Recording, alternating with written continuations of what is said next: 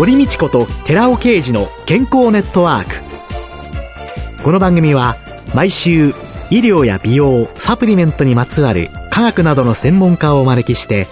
私たちの健康のために役に立つお話を伺う健康生活応援番組です。包摂体サプリメントと MGO マヌカハニーで健康な毎日をお届けするコサナの提供でお送りします。ここでコサナから番組パーソナリティで神戸大学医学部客員教授寺尾啓治社長の新刊スーパー食物繊維で不調改善全く新しい腸活の教科書発売のお知らせです。健康増進のための腸活に欠かせない食物繊維。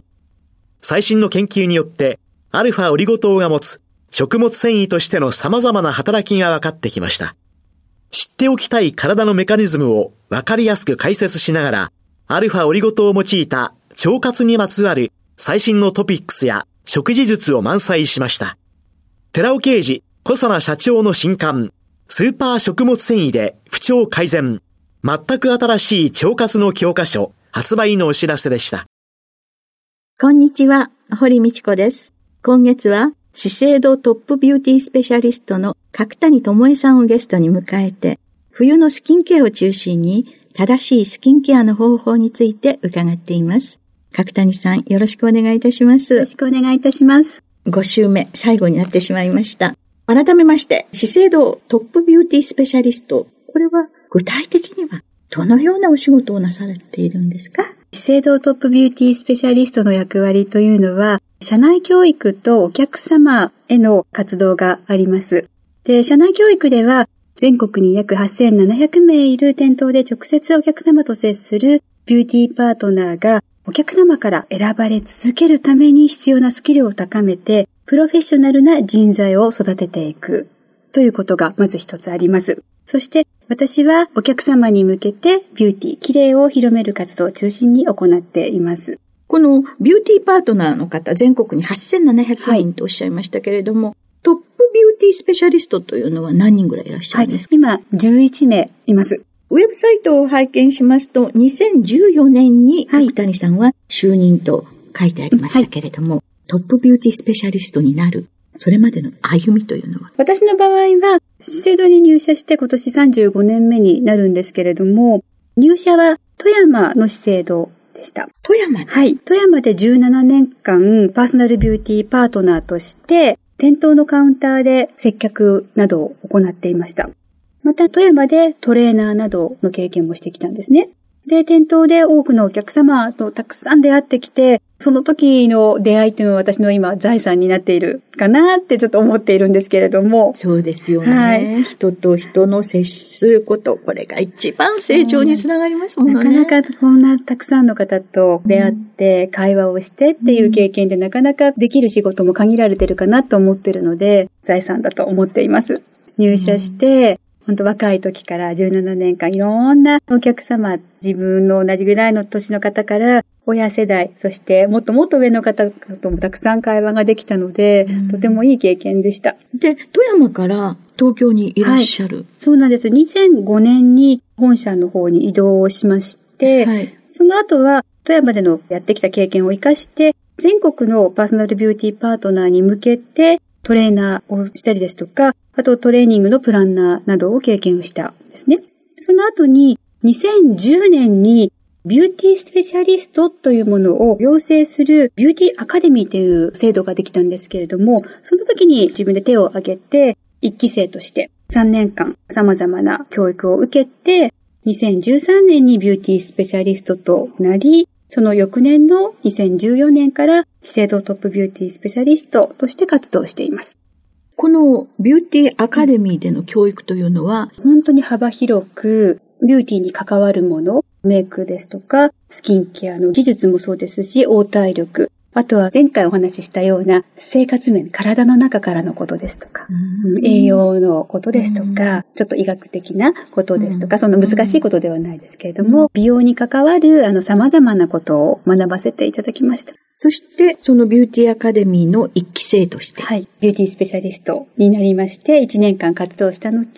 次の年にトップビューティースペシャリストになられる。もともとなぜこのお仕事を選ばれたんですか、とっても単純なんですけれども、最初はやっぱり憧れがきっかけでした。子供の頃からもう母が使っている化粧品っていうものが輝いて見えていて、こっそり使ったり、その時の興味が始まりだったように思うんですけれども、中学生ぐらいになりますと、近くにあったファンシーショップ、今でいうプチプラアイテムがいっぱい置いてあるようなお店なんですけれども、そんなところのお店に行って、ちょっとしたものを買ったりとか、するのがとっても楽しみになって、化粧品に対する興味っていうのが高まっていったんですけれども、仕事としての興味っていうのは、学生時代にちょうど成人式を迎えるときに、母が化粧品店に一緒に連れて行ってくれて、成人式のためにということで化粧品を揃えてくれた時があったんですね。うん、で、その時にお店にパーソナルビューティーパートナーの方がいて、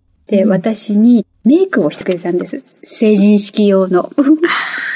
着物を着るので、それに合うメイクっていうのを私のために選んでくれて、私のためにメイクのやり方を教えてくれて、うん、で、その時の鏡を見た時に、今までの自分じゃない自分が鏡の中に映っていて、感激したんです。え、こんな綺麗にしてくれるんだっていうことと、こんなことする仕事があるんだっていうことを知って、うん、私これやりたいって思ったのが、仕事として興味を持った最初でしたね。二十歳の時。はい。うん。で、選ばれたそのお仕事、醍醐味というのははい。この仕事の楽しさっていうのは、ただ目の前にいるお客様をきれいにして差し上げるっていうことだけではなくって、接客とか会話をすることを通じて、お客様を笑顔にできたりとか、元気にして差し上げることにつながっているっていうのが醍醐味だと思うんですね。楽しさでもあります。そんなお客様から逆に元気をいただくっていうこともとっても多いです。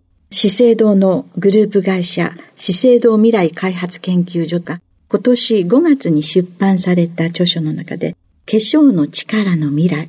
コスメティック、サイエンスによる人と社会の新しい可能性、その中で化粧の力、化粧が作り出す世界、こういうものについての見解を発表されているわけですけれども、まさにそれに当たるような今のお話かなと思って伺ってたんですけれども、角谷さん、化粧の力、化粧が作り出す世界に関して、どのようにお考えですか、はい、そうですね。スキンケアであったり、メイク、これによって癒されたりとか、リラックスできたりとか、リフレッシュできたり、自信が持てたり、安心につながったりっていうのは、私自身も体験していますし、そういうことを実感いただいている方たくさんいらっしゃると思うんですが、心に化粧が働きかける心理的な効果っていうのにとても興味を持っています。スキンケアでは化粧品の肌への作用だけではなくって、同じアイテムを使っていても、触れ方とか付け方一つで心地よさが違いが出てくると思うんですけれども、この心地いいなと感じる触れ方を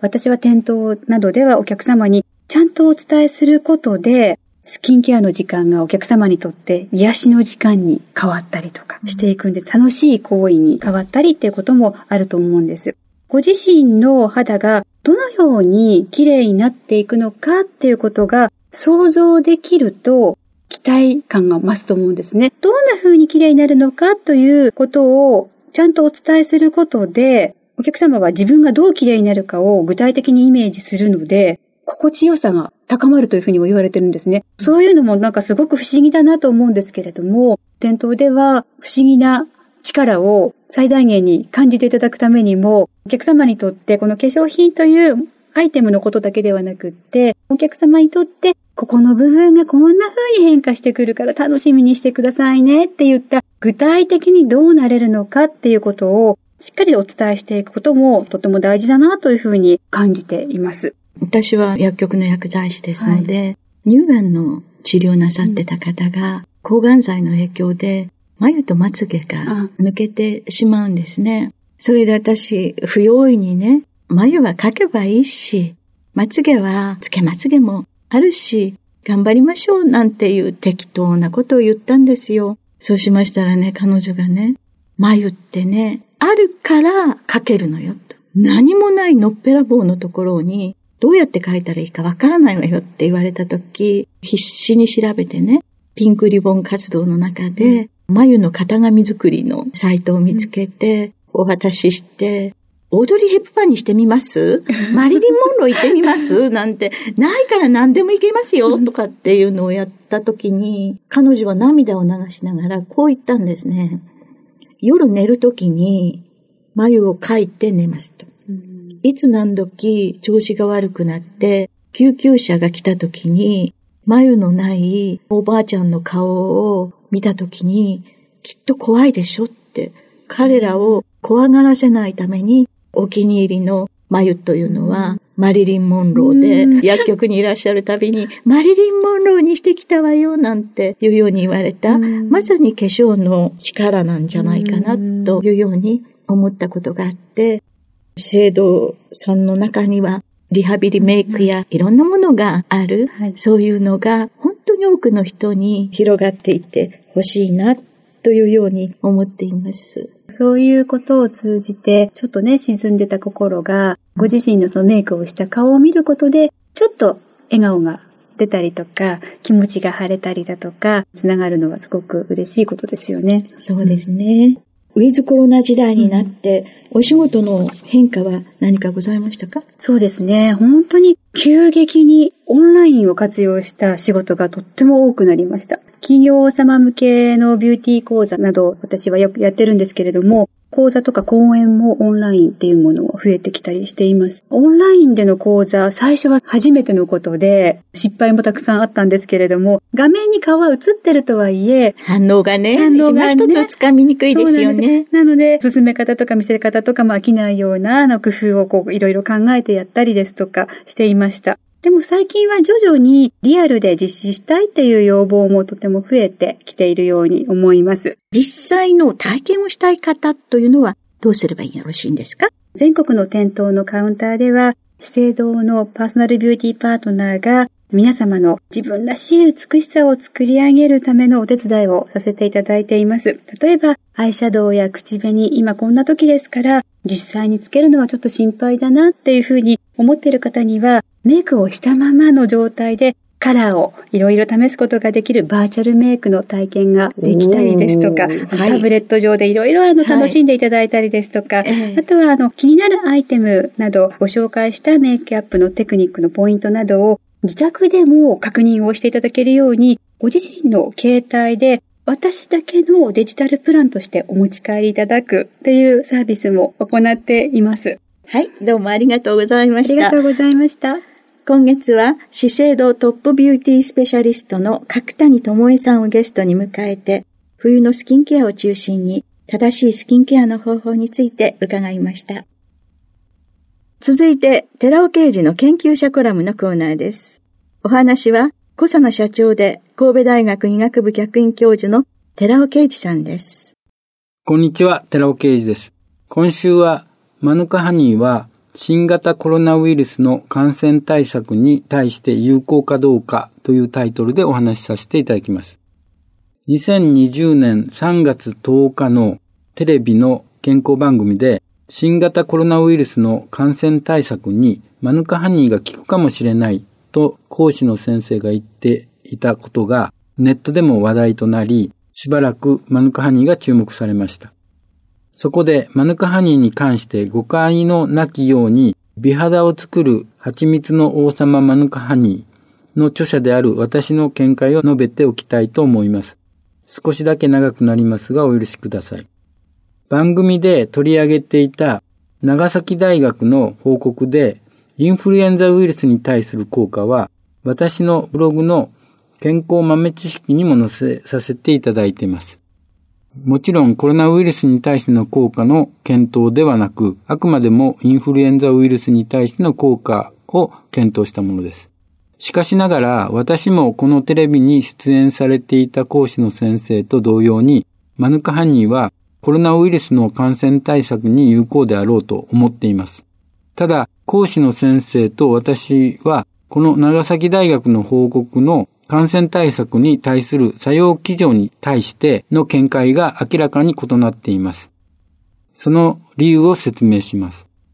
長崎大学の報告は、インフルエンザウイルスに対して、アカシアやソバよりもマヌカハニーのウイルス増殖の阻止能力が高い理由は明らかにメチルグリオキサールであることを示しています。なぜなら、グルコースからグルコースオキシダーゼによって発生する過酸化水素やフラボノイドなどの抗ウイルス作用物質の含有量に関しては各種蜂蜜に大きな差はないのですが、MGO に関してはマヌカハニンに含まれる量が 1kg あたり 100mg から 1000mg 以上に対して他の蜂蜜は 1kg あたり 0mg から 10mg 程度であるからです。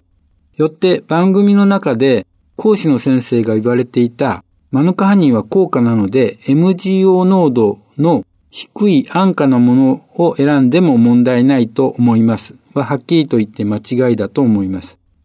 インフルエンザもコロナもウイルスはすべて拡散の RNA や DNA がタンパク質で覆われた形をしていて、さらに人の細胞に侵入するためのスパイクもタンパク質でできています。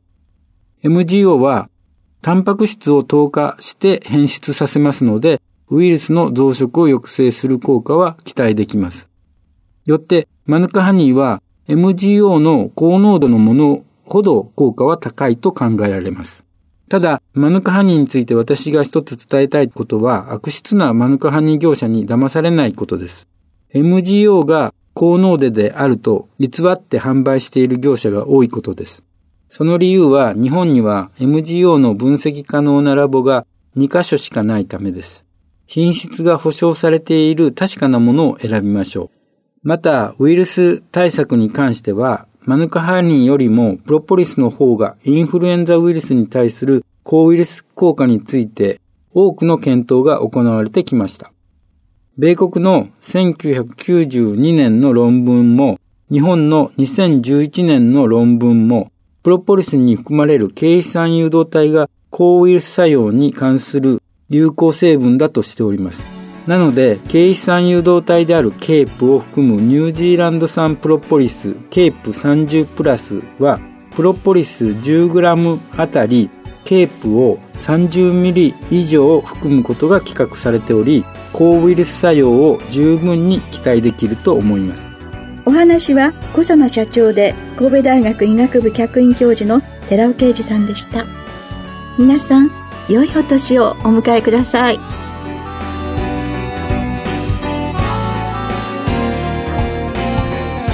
ここで小佐奈から番組お聞きの皆様へプレゼントのお知らせです。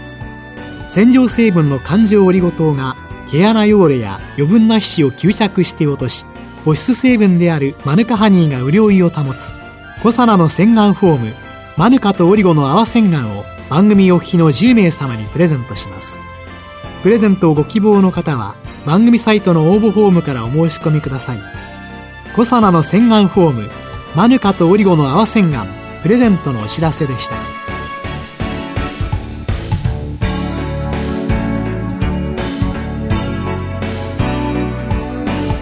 堀道子と寺尾啓二の健康ネットワークこの番組は包摂体サプリメントと MGO マヌカハニーで健康な毎日をお届けするコサナの提供でお送りしました。